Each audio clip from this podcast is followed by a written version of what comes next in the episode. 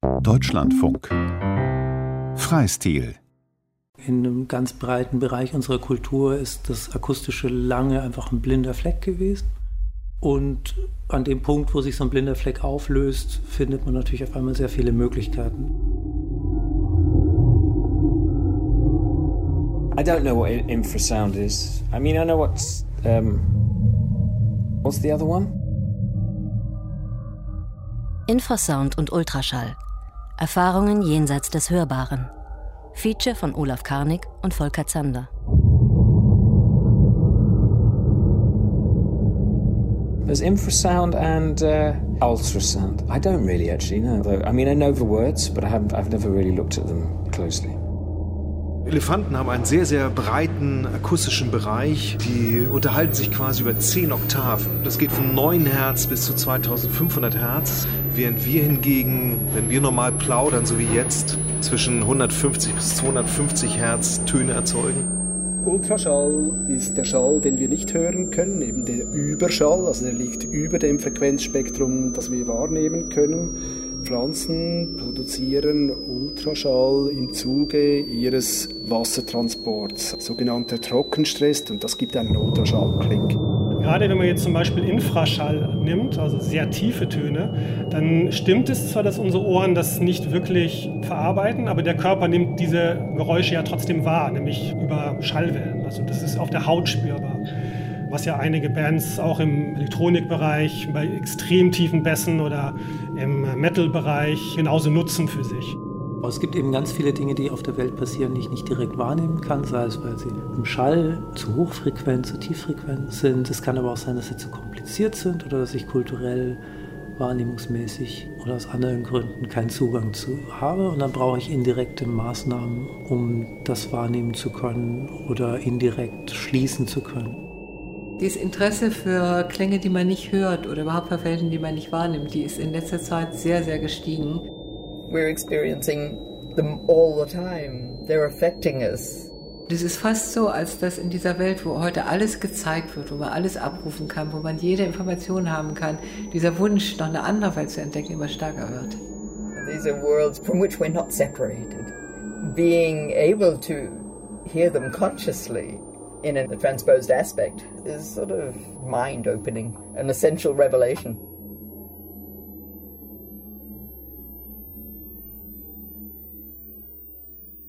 Aber hier zum Beispiel, das habe ich auch mal gemacht, das ist nämlich das umgekehrte Beispiel eigentlich. Das ist kein Infraschall, sondern Ultraschall, das man im Stadtbild verwendet, um Teenager von bestimmten Orten äh, fernzuhalten, weil die noch besonders hoch hören können. Das nennt man äh, so einen Moskito-Sound. Vielleicht hört man den jetzt sogar. Hörst du das? Und ich höre es so ein bisschen, aber meine Ohren sind wahrscheinlich auch schon viel zu beschädigt. Und das ist eben auch spannend. Da wird der Sound dann ja auch irgendwie politisch und. Äh Hörst du was? Ich habe es durchgehend gehört. Tiere, also die Vielfalt auch im, im Ultraschall und im Infraschallbereich ist ziemlich unglaublich. Man kann eigentlich überhaupt nicht von einem Phänomen sprechen. Tobias Fischer, Musikjournalist und Co-Autor des Buches Animal Music. Elefanten, da klingt das im Prinzip, als ob man sich in einem Techno-Club vor einen Basslautsprecher stellt. Es ist einfach wie ein Wind, ein starkes Dröhnen. Es gibt Wale, die sehr tiefe, langgezogene, fast schon sentimental, melancholische Töne produzieren. Bei Delfinen sind das so knisternde Klickgeräusche. Bei Dorschen klingt es so ein bisschen wie eine Posaune, also hat fast was Musikalisches schon. Manche Mäuse haben eine Art Flageoletttöne, ganz hoch, wie bei bestimmten Vogelarten. Krustentiere reiben ihre Fühler aneinander, das heißt dann auch so eine Art zirpendes Geräusch. Und im ganz extremen Bereich gibt es Krebstiere, die mit ihren Krallen eine Wasserblase erzeugen, die dann explodiert und die dann auch so einen Infraschallton erzeugt. Das heißt, es ist nicht ein einziges Phänomen, ich glaube, wir werden das, sondern es sind ganz, ganz viele verschiedene Methoden, diese extremen Frequenzen zu produzieren und wahrzunehmen. Also wenn man sich das genauer anschaut, wie das Ohr funktioniert, dann sind es ja die feinen Haarzellen sogenannten, die schwingen im Innenohr in der Hörschnecke und das erzeugt dann mit Weiterleitung zu Nervenfasern in tatsächlichen Höreindruck. Karl-Heinz Brandenburg, Direktor des Fraunhofer Instituts für digitale Medientechnologie, Ilmenau. Die tiefsten Töne, die wir so hören können, sind bei 16 Hertz. Alles, was drunter ist, nehmen wir mit dem ganzen Körper wahr als Schwingungen. Nach oben hin ist das Bild noch komplizierter. Bei hohen Frequenzen hängt sehr von der Einzelperson und vom Alter ab. Das heißt, üblicherweise verlieren wir alle die Fähigkeit, die ganz hohen Frequenzen einzeln zu hören. Junge Leute können durchaus 25 Kilohertz als Einzeltöne hören. Es ist faszinierend zu beobachten, dass die Grundstruktur vieler Tierohren der des menschlichen Ohrs im Wesentlichen entspricht. Das heißt, feine Härchen in der Ohrschnecke leiten über Nervenimpulse Klänge aus unserer Umwelt weiter. Ausnahmen unter Säugetieren, Fischen und Vögeln bestätigen eher die Regel. Zum Beispiel Delfine, die hören vor allem über ihren Kiefer. Und ein sehr entscheidender Teil des Hörens findet bei Elefanten über die Füße statt, mit denen sie Teile des übertragenen Tieftonsignals empfangen. Was erlaubt es nun bestimmten Arten höhere oder tiefere Frequenzen wahrzunehmen als anderen? Größtenteils sind die Ohren dieser Arten schlicht optimiert. Fledermäuse und Elefanten sind gute Beispiele dafür. Fledermäuse haben die Oberfläche ihrer Ohren durch feine Rillenstrukturen deutlich vergrößert. Das erlaubt ihnen eine feinere Auflösung als anderen Tieren. Elefanten haben wiederum eines der einzigartigsten Ohrstrukturen unter Säugetieren. Sie haben ein Ohr, das eher dem von Reptilien ähnelt. Dieses Ohr erlaubt es ihnen deutlich besser, Vibrationen aufzufangen als beispielsweise Menschen. Darüber hinaus stehen die Ohren auch weiter auseinander, was eine bessere Ortung von Klangquellen ermöglicht. Bei anderen Tieren erfolgt schlicht eine weitaus sensiblere Weiterleitung der Klänge durch die Nerven im Hörorgan. Das heißt, diese Tiere haben genau wie wir Hörhärchen, aber die Nerven, die angeschlossen sind an diese Härchen, feuern auch dann noch, wenn das Signal im ultrahohen Bereich liegt, wo halt bei uns im Grunde genommen die Nervenimpulse überhaupt nicht weitergeleitet würden. Sowohl hohe, sehr hohe Frequenzen als auch sehr tiefe Frequenzen bieten Tieren die Möglichkeit, einen eigenständigen privaten Kommunikationskanal zu erzeugen. Es gibt diese Theorie der Biophonie von Bernie Krause, die besagt, dass äh, in irgendeinem beliebigen Habitat findet die Evolution teilweise auch auf dem akustischen Gebiet statt. Das heißt, das gesamte Frequenzspektrum wird sich irgendwann füllen. Jeder nutzt seine eigenen Kommunikationskanäle. Und die extremen Bereiche sind natürlich die, in denen am wenigsten kommuniziert wird. Das heißt, sehr hohe Frequenzen sind ideal dafür geeignet, sehr wichtige Botschaften zu übertragen, genauso sehr tiefe.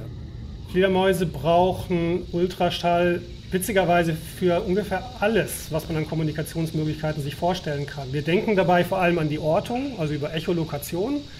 Das heißt, sie können damit unglaublich genau die Position ihrer Beute bestimmen und in dunklen Räumen navigieren. Aber die Ultraschallgeräusche sind genauso Kommunikationsgeräusche, also Sozialgeräusche, mit denen mit anderen Fledermäusen kommuniziert wird. I think, like most people my age, we were educated really by TV, not by school, and I was educated through nature documentaries that had bats in them. Die meisten Leute in meiner Generation haben ihre Bildung ja hauptsächlich aus dem Fernsehen und nicht aus der Schule. Jeremy Deller, bildender Künstler, London. Und bei mir waren es Naturdokus, in denen Fledermäuse vorkamen. Diese Dokumentationen, da hat es mich zum ersten Mal erwischt. Wie die meisten Menschen war ich irgendwie fasziniert von dieser Kreatur, die ja als Säugetier eine entfernte Verwandte von uns Menschen ist. Die fliegen kann und irgendwie magische Kräfte besitzt. Am vertrautesten bin ich mit Fotografien von Fledermäusen, die ich mal in einem National Geographic Magazin gefunden habe.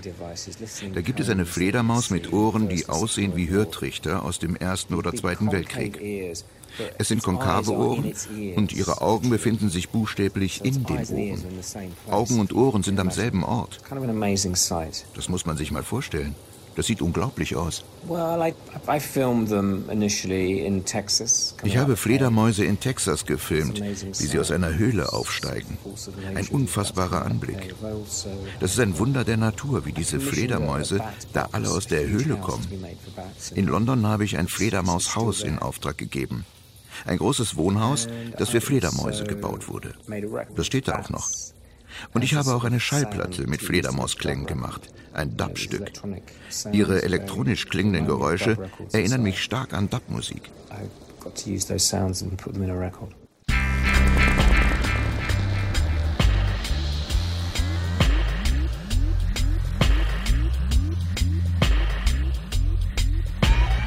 Dub actually has a lot of high sounds as well, doesn't it? It has these electronic noises at the top end, and then it has all the bass, but also this idea of echo as well is important. And I just felt it was perfect to incorporate bat sounds into that.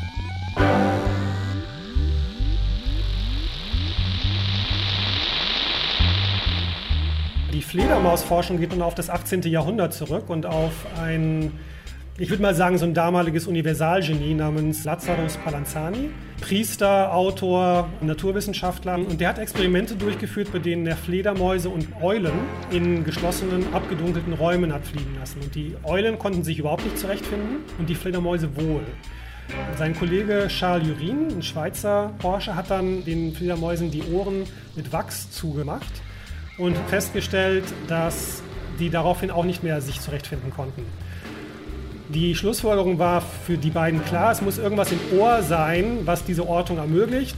Also dass sie quasi über die Ohren sich äh, zurechtfinden. Aber die gesamte Forschergemeinschaft damals hat das für absurd gehalten.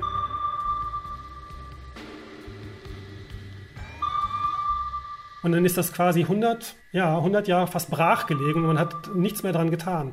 Bis zur Titanic-Katastrophe, wo man zum ersten Mal angefangen hat zu überlegen, was hätte man machen können, um das zu vermeiden. Und da sind so die Forschung im, im also Ultraschall und Infraschall zur Nutzung von Ortung ist dann nochmal aufgekommen. Und da ist dann der zweite Anlauf gestartet worden von Donald Griffin, der dann die nächsten 50 Jahre investiert hat, um dem Phänomen auf den Grund zu gehen. Und er hat im Prinzip dann wirklich erst rausgefunden, dass, dass Fledermäuse, äh, also bei manchen Fledermäusen über die Nase, bei manchen über die Zunge, diese Klickgeräusche oder Tickgeräusche sind es genauer gesagt, hergestellt werden, die dann eben ausgeschickt werden und über die Ohren aufgenommen werden beim, also beim Echo, die diese Ortung ermöglichen.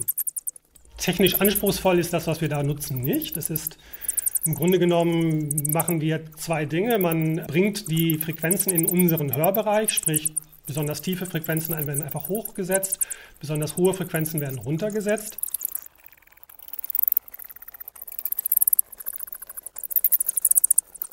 Und dann muss man eben noch um das Ganze irgendwie sinnvoll zu verarbeiten, ähm, die Zeit anpassen. Das heißt, man, man bringt sie in den richtigen Bereich, man entschleunigt oder beschleunigt und das war es im Grunde genommen.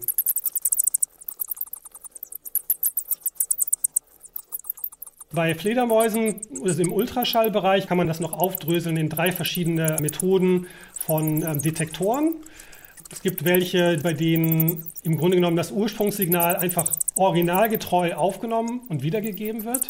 Dann gibt es welche, bei denen das so passiert, dass nur ausschnittsweise, also quasi das Signal wird genommen, man nimmt die erste Note, die gespielt wird, und dann springt der Rekorder weiter, nimmt dann wieder auf und dann springt er wieder ein bisschen weiter, sodass quasi Stücke daraus entfernt werden, sodass das menschliche Ohr diese Dichte ähm, irgendwie verarbeiten kann. Das ist dann nicht mehr ganz 100% korrekt, aber ist immer noch gut genug, um die Arten zu unterscheiden. Und der letzte, der Heterodyne, ist der, der am meisten verwendet wird. Da wird das Signal gemischt mit einem Oszillator. Das hat dann schon mehr so eine musikalisch-künstlerische Qualität. Das ist jetzt für Puristen nicht so geeignet, aber das Ganze wird für uns dann irgendwie verständlicher. Ich würde gar nicht sagen, dass solche Übersetzungen manipulativ oder illegitim sind, sondern man muss sich einfach immer nur fragen, was höre ich da jetzt gerade. Vielleicht höre ich auch mal nur die Übersetzungsmethode. Das ist nicht uninteressant, das ist auch legitim, aber dann brauche ich nicht behaupten, ich würde was anderes hören. Julian Rohrhuber, Professor für Musikinformatik und Medientheorie an der Robert Schumann Hochschule Düsseldorf. Audifikation und Sonifikation kann man sehr leicht erklären. Grundsätzlich ist Audifikation eine, ein Teil der Sonifikation, also Sonifikation ein Überbegriff für alle möglichen Arten, Dinge hörbar zu machen, vielleicht Daten hörbar zu machen, aber auch Prozesse oder vielleicht auch Schemata oder äh, Formeln oder Denkweisen, die per se erstmal nicht unbedingt akustisch sind oder die nicht hörbar sind. Und Audifikation ist so der einfachste Fall, dass man schon Daten hat, die im Grunde diese Form haben, die man braucht, damit man sie hören kann. Das heißt, die oszillieren, die Druckschwankungen erzeugen können, wenn man sie nur entsprechend abspielt. Das kann darin bestehen, dass man eine Seismographenaufnahme in der Frequenz so weit anhebt, dass sie hörbar wird, das heißt ein Erdbeben dann hörbar wird. Das ist natürlich eine Illusion, dass das jetzt besonders direkt ist. Es hat was, es hat einen Charme, weil es so naiv und einfach ist. Es ist so, ja, das äh, Aber das schönste Projekt ist irgendwie dieser Global Player von Jens Brandt, der einfach das Relief der Erde nimmt und da sich vorstellt, dass eine Plattenspielernadel drüber läuft und äh, man das hört in die Gebirge und so weiter und dass man das eben, dass sich da über die Erde, über das, über das Profil der Erde bewegt und das hört. Das ist so die äh, lustigste, naive, charmante Art von Audifikation. Es wäre aber natürlich eine Illusion, davon auszugehen, dass das jetzt irgendwie wirklich direkt einem mehr vermittelt als eine indirekte akustische Darstellung zum Beispiel von den Verläufen von Gebirgen, wo ich das über Frequenz zum Beispiel höre. Da kann man halt einen hohen Berg dann mit einem Ton darstellen, der erst hoch ansteigt und dann wieder abfällt. Das kann man sich dann unter Umständen viel besser vorstellen. Oder man kann dazu vielleicht sogar was hören, was man nicht gesehen hätte. Das, darum geht es letztendlich natürlich auch immer, dass man durch den Medienwechsel oder den Wahrnehmungswechsel vielleicht auch Dinge bemerkt oder wahrnimmt, die man sonst nicht bemerkt hätte. Infrasound is the human inability to hear, I guess. Infraschall steht für einen Bereich, wo unser menschliches Hören aufhört. Anya O'Dwyer, Musikerin und Klangperformerin aus Limerick, Irland. The sounds that we can't hear, All die Geräusche, die wir nicht hören können, Klänge, die wir mit den Ohren nicht wahrnehmen können. Ich schätze, es hat mit Psychoakustik zu tun, der Psychologie der Wahrnehmung. Es gibt wahrscheinlich einen Teil unseres Gehirns, der einfach nicht darauf eingestellt ist, diese Geräusche wahrzunehmen. Ich glaube immer noch, dass es vielleicht einen Weg gibt, wie wir uns mit den anderen Schwingungen um uns herum in Einklang bringen können. When I was a young girl, I had a very kind of surreal, it was a very magical experience. Als ich ein junges Mädchen war, hatte ich ein sehr surreales, sehr magisches Erlebnis. It was very simply, I was standing outside my parents' house, looking into this kind of landscape just full of fields. Ich stehe vor dem Haus meiner Eltern und schaue in die Landschaft auf weite Felder. It was this very mundane scene happening, a little bit away from me, and it was a crane loading some sort of gravel into a truck. Very, very ordinary. Und etwas von mir entfernt passiert diese ganz alltägliche Szene. Ein Bagger lädt Kies auf einen Laster. Ganz normal.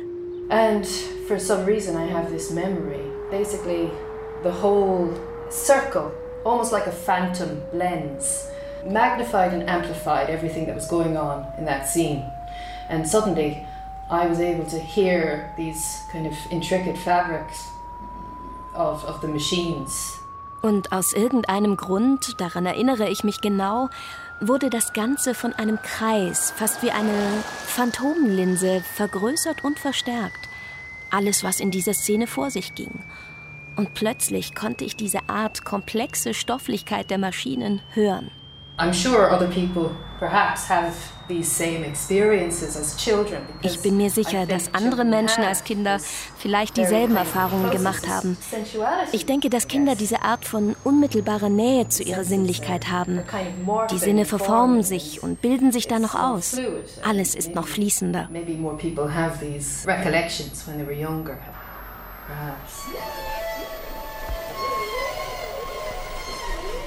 Wahlgesänge sind tatsächlich so ein Phänomen der Hippie-Zeit. Es geht auf das Jahr 1968 zurück, als so ein Forscher-Ehepaar, Katie und Roger Payne, den Marineoffizier Frank Watlington getroffen hat. Und die äh, US-Marine hat schon ganz lange Unterwasseraufnahmen angefertigt, um Unterseebootsignale zu orten oder irgendwelche möglichen Feindaktivitäten. 1968 hat auf jeden Fall dieser Offizier die beiden eingeladen, mit ihm zur See zu fahren und sich die Wahlgesänge anzuhören. Und die beiden waren einfach zutiefst bewegt. Die beiden waren auch in der Umweltschutzbewegung aktiv und konnten es einfach nicht fassen, wie wunderschön diese Klänge sind. Und aus diesem Interesse ist dann das erste Album Songs of the Humpback Whale entstanden. Reines Field Recording Album, also wirklich ganz puristisch, bis heute aktuell geblieben, hat innerhalb von kurzer Zeit 100.000 Exemplare verkauft. Und das heißt, es ist unglaubliche Verbreitung hat diese Aufnahme erfahren und äh, hat unglaubliches Bewusstsein erzeugt für die Klänge.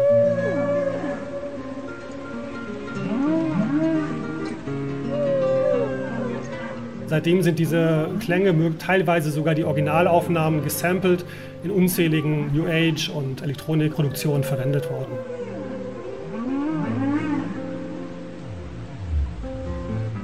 Bei Walen ist noch zusätzlich zu erwähnen, dass das Medium Wasser erlaubt es der Schall eben schnell und sehr weit getragen zu werden. Und das ist halt optimal für die zur Organisation von Gruppenbewegungen, auch zur Vermeidung von Konflikten und natürlich auch den Gruppenzusammenhalt zu stärken. Song of the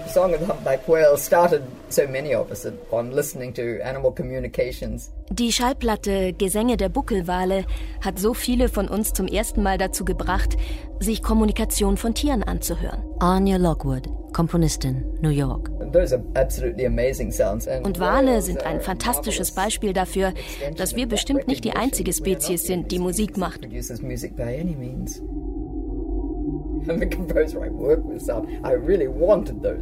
Ich bin Komponistin und arbeite mit Sounds. Ich wollte unbedingt mit diesen Sounds arbeiten. Und so begann ich darüber nachzudenken, woher ich wohl andere in den menschlichen Hörbereich transponierte Infra- oder Ultraschallsounds herbekommen könnte, die mir unbekannt waren. Und so schaute ich mich um und dachte zusammen mit meinem Techniker Bob Bilecki darüber nach, was wir machen könnten in Katona, New York. Und zufällig wurde uns angeboten, eine Klanginstallation im Garten des Caramore Center for Music and the Arts in Katona, New York zu entwickeln. I started accumulating sources of ultra and infrasound from there, doing it mostly by talking to scientists about what they were working on, what their colleagues were working on, and in the process, contacted Alexander Kosovichev at Stanford University, where there's a major solar laboratory, and got solar oscillations from him. Milton Garces sent me many more vent recordings and tremors from Mount Kilauea. I got atmospheric chorus waves and whistlers from Craig Kletzing at the University of Iowa, Arthur Newhall Oceanographic Instant recording of a tiger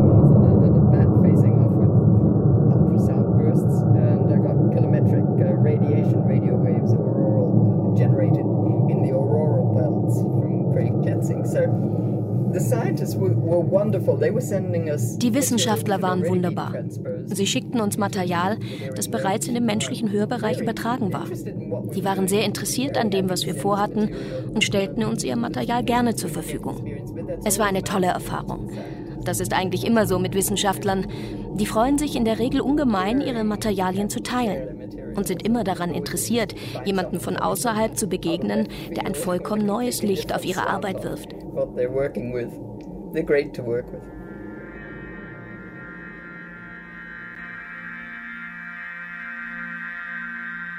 I went to Darmstadt when I was 23. Ich kam mit 23 und 24 zu den Darmstädter Ferienkursen für neue Musik. Ich war jung und schnell zu beeindrucken.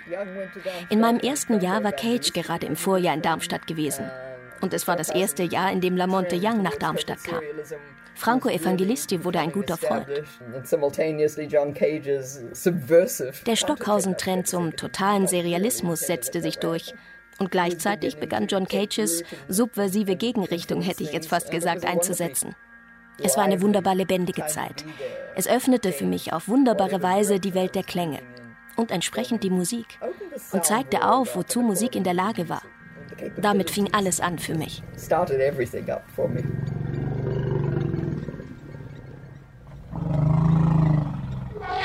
Ich bin Tierfilmer, also setze mich viel mit der Natur auseinander. Wir haben ja einen Zweiteiler über Elefanten gedreht, zwei Filme über Elefanten und da spielt das natürlich schon eine Rolle. Jens Westfalen, Zoologe und Filmemacher Hamburg. Das spielt für die Evolution der Elefanten wahrscheinlich eine sehr große Rolle. Der Infraschall, weil der weit trägt und sich darüber eben halt über große Distanzen unterhalten können, was wichtig ist für die Orientierung und für die Kommunikation untereinander dass sie sich gegenseitig mitteilen können, wo Wasserquellen sind, wo große Futterquellen sind. Die rufen sich damit zusammen. Ne? Also Weibchen, die paarungsbereit sind, geben wohl Infraschalltöne ab, was die Elefantenbullen anzieht. Spielt also im Sozialleben eine ganz große Rolle, der Infraschall der Elefanten. Wir haben gefilmt in Botswana hauptsächlich und auch im Norden von Namibia und das ist eine Savannenlandschaft oder eine Buschlandschaft Also wir sind den Elefanten ja immer sehr, sehr nahe gekommen. Die waren zum Greifen nahe, teilweise zwei, drei Meter entfernt von uns. Und da hat man immer wieder gemerkt auf jeden Fall, dass die Tiere ständig kommunizieren. Und manchmal hatte man schon das Gefühl, dass zwar nichts gehört wird, aber dass du es spürst. Ähm, also so, so, ja, dass es äh, Schwingungen in der Luft sind. Das hat man schon einigermaßen gespürt, glaube ich zumindest. Angeblich 90 Prozent der Elefantenkommunikation soll im Infraschallbereich stattfinden. Und ständig. Also wenn man in einer Elefantenherde steht, wir hatten ja teilweise riesige Gruppen von mehreren hundert Tieren zusammen und da hört man gar nicht so viel, aber es ist wohl ein Gewitter an Tönen um einen herum, was man selbst gar nicht wahrnehmen kann. Also Elefanten leben ja in Gruppen zusammen ne? und das sind meistens Familienverbände, Frauengruppen. Es gibt eine Leitkuh, der folgen eben halt ihre Verwandten, ihre Geschwister und Tanten und der jeweilige Nachwuchs. Ab und zu kommt es dann eben halt dazu, dass mehrere Gruppen sich, Familiengruppen, zusammenschließen zu größeren Herden oder eben halt auch ganz viele sich zusammenschließen zu riesigen Herden. Also 300, 400 Tiere können schon mal vorkommen. Und die Frage ist zum Beispiel, wie kommt es zu solchen Massenversammlungen? Weil wir haben es erlebt, dass die Tiere tatsächlich zeitgleich an gewissen Orten auftauchten, an einem Tag, wie auf ein geheimes Signal, kamen aus allen Himmelsrichtungen Familiengruppen zusammen, also jeweils so 20 Tiere oder so, und schlossen sich zu Riesengruppen zusammen, waren dann mehrere Stunden zusammen und lösten sich dann wieder auf. Und für uns gab es keine ersichtlichen Gründe. Erstmal, warum die zusammenkommen. Ne? Klar, es waren Weidegründe, aber die gab es ein paar Meter weiter auch. Und vor allen Dingen, wie, es, wie die Tiere sich geschafft haben, dort zu verabreden. Weil für uns war das eben halt nicht hörbar. Aber die können scheinbar über große Distanzen, über viele Kilometer miteinander sprechen, kommunizieren, reden, wie auch immer man das sagen will. Inzwischen geht man sogar davon aus, dass Elefanten mit ihren Füßen hören können. Dass Elefantenfüße wie Stethoskope funktionieren, die auf Schwingungen im Erdreich reagieren. Man muss sich den Elefantenfuß vorstellen wie ein Galertkissen, ein Polster. Und dort angeschlossen sind Reizrezeptoren, Schwingungsrezeptoren. Also es funktioniert tatsächlich wie ein Stethoskop. Infrasoundschwingungen gehen sehr, sehr weit. Das heißt also, wenn irgendwo Gewitter stattfindet, dann gehen äh, die, die tiefen Töne verbreiten sich dann im Erdreich. Und auch wenn Elefanten selbst tiefe Töne von sich geben, dann werden die ins Erdreich abgegeben, in den Boden und äh, werden unterirdisch eben halt im Erdreich weiter verbreitet. Der Oktobus ist ein, man könnte sagen, ein überdimensionierter Kontrabass.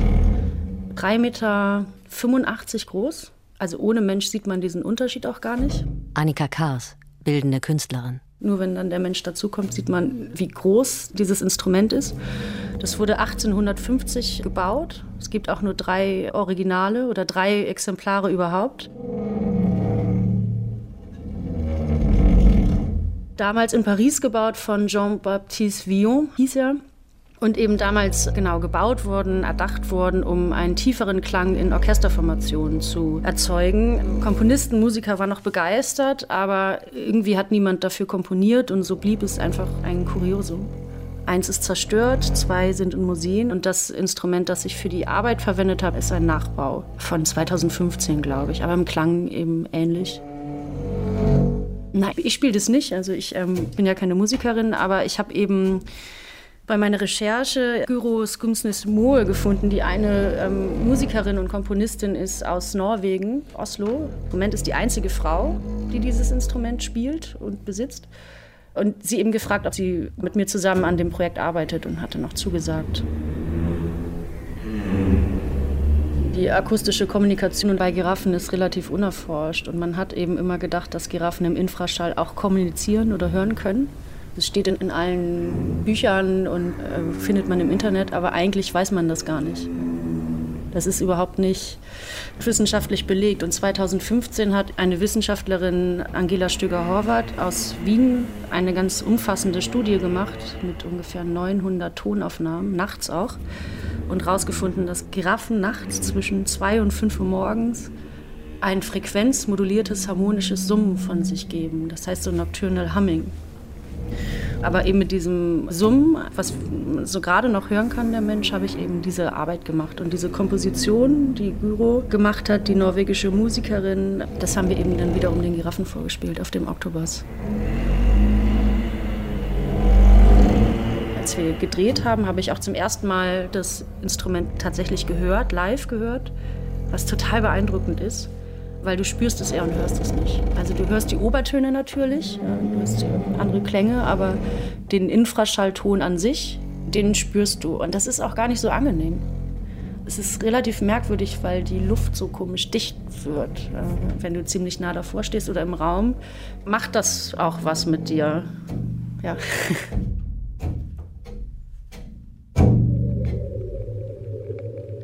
Es gab einen Artikel über einen Forscher an der Eidgenössischen Forschungsanstalt für Wald, Schnee und Landschaft WSL in der Schweiz, Roman Zweifel. Er macht das schon seit langer Zeit, untersucht er diese Trockenstressgeräusche in Bäumen und versucht hier eben auch einen Zusammenhang herzustellen zu physiologischen Anpassungen von Bäumen, eben auch an Effekte des Klimawandels, an Trockenheit zum Beispiel. Mich hat das interessiert und wir haben uns mal getroffen und das war so das erste unschuldige Meeting in einem Café am Hauptbahnhof, wo wir uns sicher nicht ausgemalt hätten, dass wir so weit kommen mit unserem Projekt. Markus Mäder, Klangkünstler, Zürich. Das Ganze gibt uns ein generatives Musikstück von einem Baum, der unter dem Druck des Klimawandels vegetiert, also dort lebt. Und das, glaube ich, das war auch das, was zuerst den französischen Präsidenten beeindruckt hat, als er uns besucht hat hier äh, an der Zürcher Hochschule der Künste und uns eingeladen hat an die Klimakonferenz und dann natürlich eben auch an der Konferenz selber, weil man natürlich immer sehr bemüht ist darum, eben Erfahrungsmaterial oder sich sehr stark mit der Frage beschäftigt heutzutage, Erfahrungsmaterial zu schaffen, damit das erfahrbar wird, was es heißt, wenn sich das Klima ändert. Es gibt natürlich ganz unterschiedliche Geräusche in Pflanzen. Also die lautesten sind einfach diese Stresssignale, also die Kavitationspulse.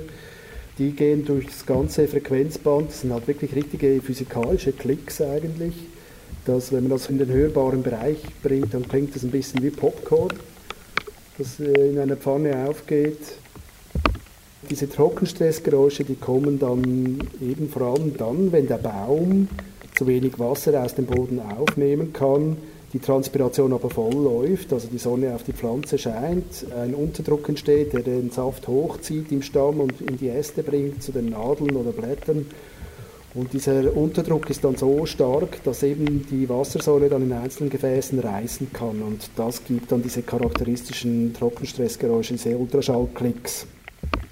Ja, eigentlich hatten wir gar nicht daran gedacht, als wir mit unserem Projekt begonnen hatten, dass wir so stark Effekte des Klimawandels zeigen können. Also es war natürlich schon klar, wir sind ins Wallis gegangen und vor allem zur Waldföhre gegangen, weil das im Alpenraum ein Baum ist, der früher oder später verschwinden wird. Es wird jetzt zu trocken und zu heiß. Der Baum hat sein physiologisches Limit erreicht und wird in einer ersten Phase natürlich weiter hochwandern und dann wahrscheinlich verschwinden und wir haben mit der Waldföhre gearbeitet, weil man da sicher sein konnte, dass der Baum tatsächlich sowieso Geräusche macht, weil er eigentlich ständig gestresst ist.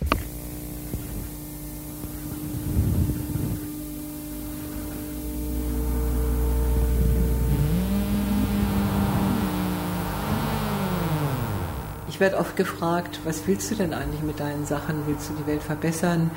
Und jemand anders hat mich einen elektromagnetischen Whistleblower genannt.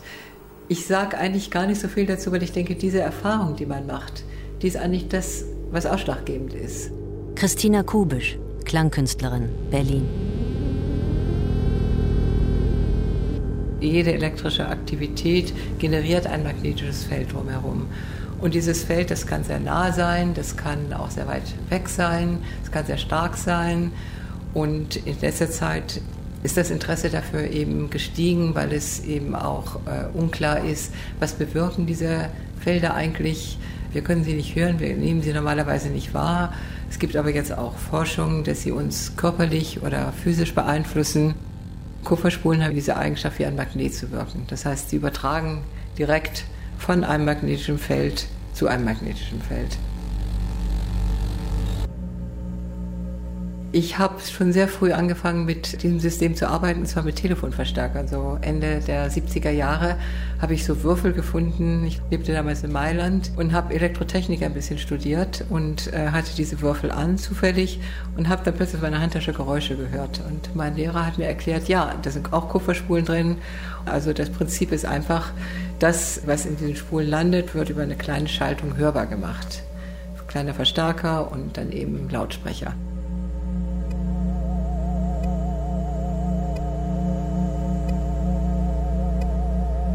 Und dieser Fund, dieser merkwürdige Fund mit diesen kleinen kubischen Würfeln, die haben mich dann so fasziniert, dass ich gedacht habe, das kann man ja weiterentwickeln. Und habe erstmal neue Würfel bauen lassen, die stärker waren. Ich habe sehr viel damit gearbeitet, eine Zeit lang dann auch Kopfhörer entwickelt. Und ein paar Jahre später, nachdem ich die Arbeiten zugunsten anderer Arbeiten nicht gemacht hatte, habe ich wieder so eine Arbeit gemacht und plötzlich hatte ich sehr viele Störfelder, also Rhythmen, die nicht von mir kamen, Geräusche, Brummen. Und das hat sich dann bei anderen Arbeiten verstärkt. Und da habe ich herausgefunden, dass inzwischen von Ende der 70er Jahre bis, sagen wir mal so, Ende der 90er sich so viel getan hat an Dichte, dass man diesen elektromagnetischen Feldern, die überall um es herum sind, nicht mehr entkommt und die auch so viel stärker geworden sind als früher. Ich konnte nichts machen, sie waren einfach drin, auch wenn ich sie nicht wollte. Ja? Also so, so wie so ein übler Virus, der, der wächst und sich dann festmacht. Und dann habe ich gedacht, na gut, also wenn das jetzt so ist, dann mache ich das doch zu meinem Thema. Dann ist eben die Stadt selbst Produzent. Und danach habe ich begonnen, dann mit Städten zu arbeiten, also Städte abzuhören.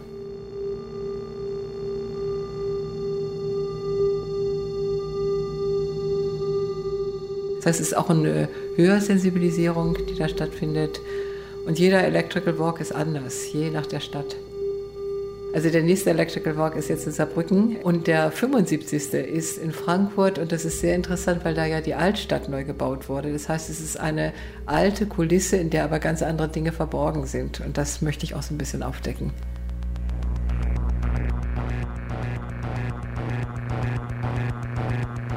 Das sind ja zum Beispiel die ganzen Lichtreklamen, von denen wir umgeben sind, auch im Stadtraum. Werden ja auch immer mehr.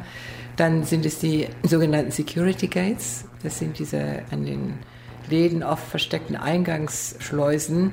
Die pulsieren sehr stark rhythmisch und in letzter Zeit machen sie auch Klänge, die also schon fast an den Ultraschall reichen. Die sind so hoch, dass man sie spürt, aber kaum noch hören kann, aber sehr intensiv sind. Da hat sich die Technik auch stark verändert. Dann sind es natürlich sämtliche Antennen, die gerade auf großen alten Plätzen, wenn man auf die Dächer guckt, was ich immer mache, dann sieht man natürlich viele Antennen und hört sie dann auch. Es sind natürlich auch die vielen Internetanschlüsse, die überall gelegt worden sind. In Bahnhöfen gibt es überall versteckte Kameras, es gibt Überwachungskameras, es gibt Wi-Fi-Anlagen, es gibt Router, es gibt, wenn man guckt, sieht man diese Dinge auch, ja. Aber man muss es wissen. Und durch das Hören schaut man manchmal und sagt, äh, wo kommt das denn jetzt her? Und dann, aha.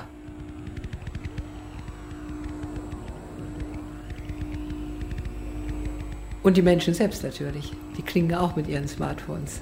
Und in letzter Zeit wird es für mich zunehmend schwieriger, auch gute elektromagnetische Aufnahmen zu machen, zum Beispiel in Zügen, in Metros, in Trams, weil die Leute alle ihr Smartphone in der Tasche haben und dann natürlich Begleitsignale machen. Und das war jetzt in Shanghai zum Beispiel extrem stark.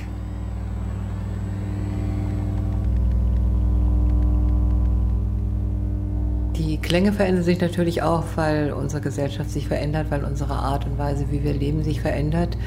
Und das sehe ich und höre ich auch bei der Erforschung der Städte.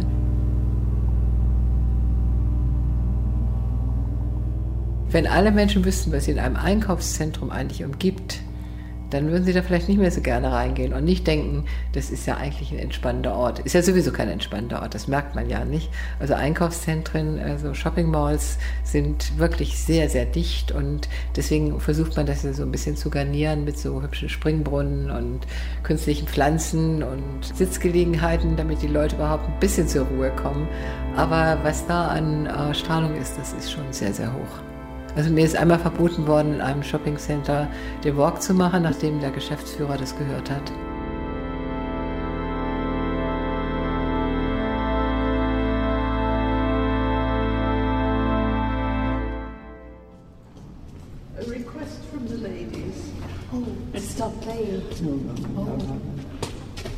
Hold it on one note for a long time, oh, yeah. can you keep it quiet? Oh. Or can you just not stay on one note oh, okay. for a long time? Okay. Okay? No problem. Sorry. Sorry. Thanks. I've gained residency in this church in Islington in London back in 2011. And during these periods of time, each Saturday I would go to this particular church, and during this period, the church cleaners would come 2011 konnte ich in einer Kirche in Islington in London regelmäßig Orgel spielen, um eine Platte aufzunehmen. Jeden Samstag ging ich in diese Kirche und immer wenn ich dort war, war da auch das Reinigungspersonal, um die Kirche zu reinigen. Also hört man auf der Schallplatte mein Orgelspiel zusammen mit den Reinigungsgeräuschen in der Kirche. So kann man den Raum hören und die verschiedenen Dinge und Interaktionen, die zwischen uns passieren.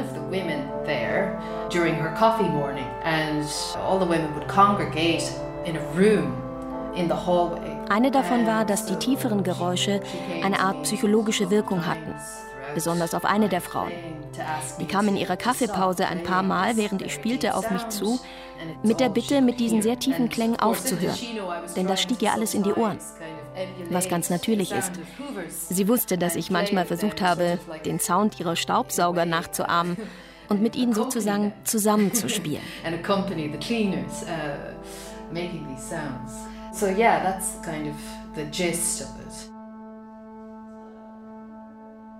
the whole project for me and the reason why I have performed with the organ. Dieses Projekt und der Grund überhaupt, warum ich so gerne mit der Orgel performe, ist eigentlich diese Art von Körperlichkeit des Klangs, die so präsent ist.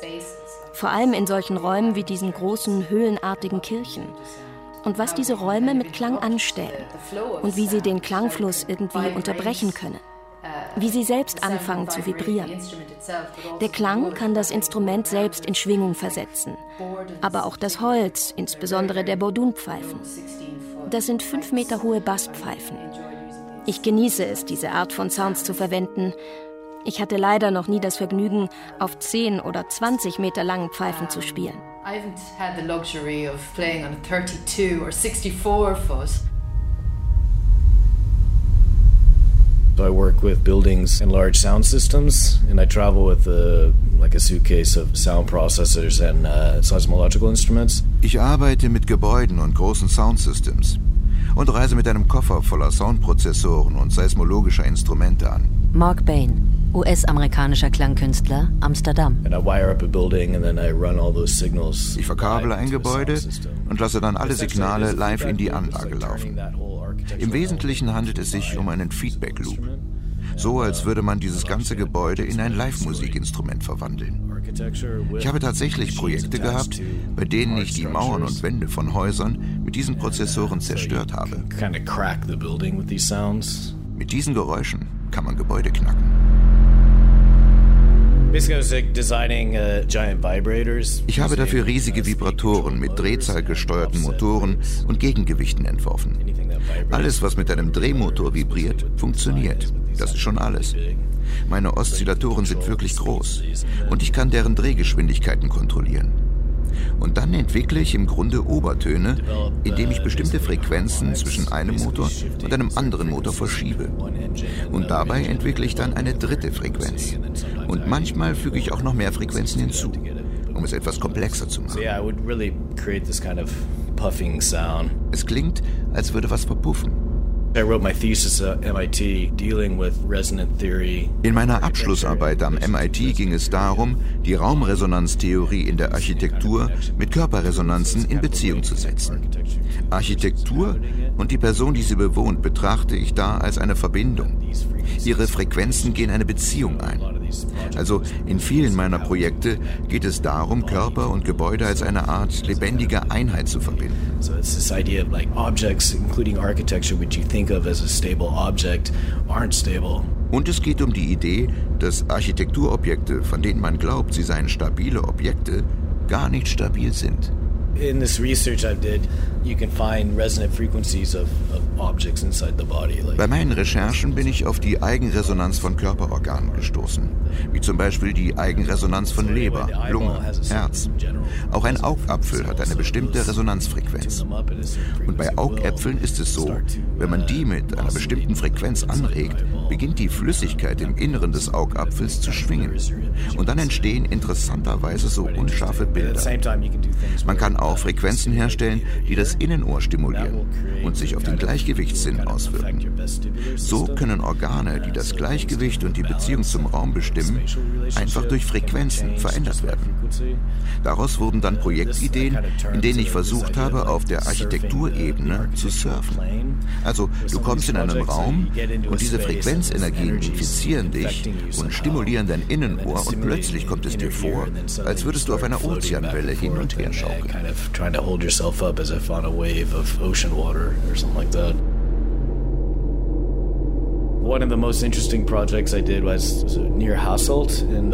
Eines meiner Lieblingsprojekte fand in der Nähe von Hasselt in Belgien statt. Dort haben sie mir am Stadtrand ein Haus überlassen, das zum Abriss freigegeben war. Da habe ich einige meiner mechanischen Oszillatoren angebracht. Und dann habe ich auch meine Sensoren da verkabelt. Und auf der Rückseite hatten wir ein riesiges Soundsystem. Zwei Stapel mit Lautsprechern, wie auf einer Rockbühne. Like a, a rock stage. And then we did this action or this performance and uh, I think I, I produced one of the most sublime frequencies there and uh, und dann begann die Performance. Ich habe dort eine meiner unglaublichsten Frequenzen produziert, wo all die kleinen Frequenzen die großen Frequenzen ausgeschaltet haben. Also man konnte sich noch prima unterhalten, außer dass alle wie Mickey Maus klangen.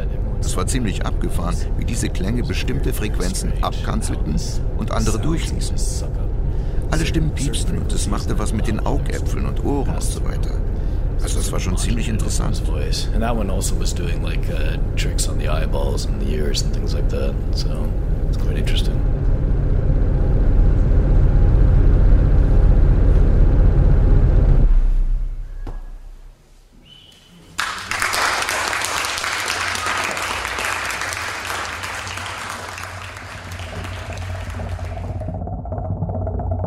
Also unser Hörsinn, würde ich sagen, ist viel mehr als unser Gesichtssinn direkt an unsere Emotionen gekoppelt, eben über die Musik oder eben auch über die Sprache und so. Und ich glaube schon, dass man über Klangliches die Leute sehr viel unmittelbarer und emotionaler erreicht. Das auf jeden Fall. Ich glaube, dass es sehr wahrscheinlich ist, dass wir in vergangener Zeit, als wir noch in direkterem Kontakt mit der Natur standen, diese Geräusche wahrscheinlich auch auf einer bewussteren Ebene wahrgenommen haben. Also der Mensch hat garantiert ein viel weiteres Verarbeitungsspektrum für Klänge, als, als man meint. Wenn jeder Mensch hören würde, was ihn unhörbar umgibt, dann würden, glaube ich, viele Leute einfach sich alles verhalten. Also das heißt, sie würden vielleicht nicht mehr in gewisse Läden gehen, sie würden nicht mehr durch gewisse Straßen gehen, sie würden vielleicht auch kritischer ihrem eigenen Verhalten mit den Smartphones gegenüber sein. In gewisser Weise versuchen die Menschen gerade, dem Verständnis für ihren Körper als Sinnesorgan näher zu kommen, was sehr wichtig ist. Was passiert, wenn wir unseren Verstand abschalten und uns in ein anderes Gefühlssystem begeben und uns erlauben, mal was anderes geschehen zu lassen? Man sagt, das sei Eskapismus. Aber es bringt uns näher an diesen Zustand andauernder Selbstbeobachtung. Und das verbindet uns wieder mit einer größeren, allumfassenderen Präsenz, die wirklich nur schwer greifbar ist. Grundsätzlich ist es ja sowieso so, dass die Bereitschaft dazu, was wahrzunehmen, was sich uns nicht unmittelbar zeigt, das größte politische Potenzial hat. Weil die Auswirkungen unseres eigenen Handels natürlich immer Dinge betreffen, die wir nicht sehen. Und das Anderssehen von dem, was wir gewohnt sind, uns verändert oder unsere Welt verändert und dann natürlich indirekt auch immer irgendwie politisch ist. Und sowas wie so, so besondere Punkte, wo dann auf einmal Bewusstsein entsteht, okay, es gibt einen Ozean und da passiert was drin, ne? die sind schon sehr wichtig in der gesellschaftlichen Entwicklung. Ich glaube, so ein bisschen sind auch die neuen Filme von der Tiefsee, die ja nicht akustisch sind, sondern visuell, die, die mal zeigen, was da alles los ist, sind auch, glaube ich, sehr wichtig. Aber Akustik oder das, das Hören von sowas spielt eben auch immer wieder eine große Rolle. Sympathie wäre dann noch die Frage. Ich glaube, dass durch neue Techniken sich natürlich neue Hörwelten aufgetan haben für uns und wir unsere Umwelt auch äh, lernen zu verstehen. Also durch Fledermausdetektoren können wir eben halt äh, Fledermäuse hören, was ohne diese Frequenzwandler unmöglich wären. Das gleiche gilt natürlich auch für Elefanten, wo man früher immer nur dachte, die tröten so ein bisschen rum, aber wo wir eben halt jetzt festgestellt haben, weil wir es aufnehmen können, dass die hauptsächlich in Bereichen kommunizieren, in äh, Frequenzen, die für uns nicht hörbar sind. Und da tun sich schon auch neue Welten für uns auf. Ne? Und da stellt sich dann wiederum auch die Frage, was für Konsequenzen hat das zum Beispiel für den Naturschutz?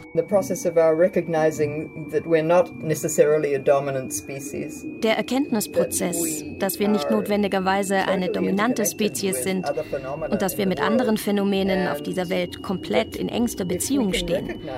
Und wenn wir diese Verbindung durch Erfahrungen wie dem Hören von Wahlgesang oder dem Hören von transponierten Erdbeben oder Solaroszillationen erkennen können, dann denke ich, dass das Hören dieser Geräusche uns wirklich direkt physisch, physiologisch oder instinktiv mit diesen Phänomenen verbindet. from which we can start to sense our non-separation with the rest of the planet, with everything wir können also spüren, dass wir untrennbar mit allem auf dem Planeten verbunden sind. And once you sense that, you begin to, I think, develop a sense of caring, or it expands the range of phenomena about which you begin to care. Und sobald du das spürst, fängst du an, ein Gefühl der Fürsorge zu entwickeln. Oder besser gesagt, es erweitert die Bandbreite der Phänomene, um die du dich kümmerst. Und diese Fürsorge bestimmt dann dein Handeln und damit geht sowas wie Natur- und Umweltschutz einher. And from caring, action comes. And conservation comes. Die Echoortung geht auch bei Menschen. Es gibt diese berühmten Geschichten von blinden Kindern, die Echoortung lernen. Ich selbst habe es auch ausprobiert. Okay, ich würde damit nicht unbedingt Fahrrad fahren, aber man kann sich mit Echoortung schon ein bisschen umherbewegen it's kind of evolutionary thing, but we probably have the capability to do it, develop it in, in our brains. In uns gibt es dieses evolutionäre Prinzip, das uns sagt, dass es möglicherweise funktioniert und wir diese Fähigkeiten in unserem Gehirn entwickeln können.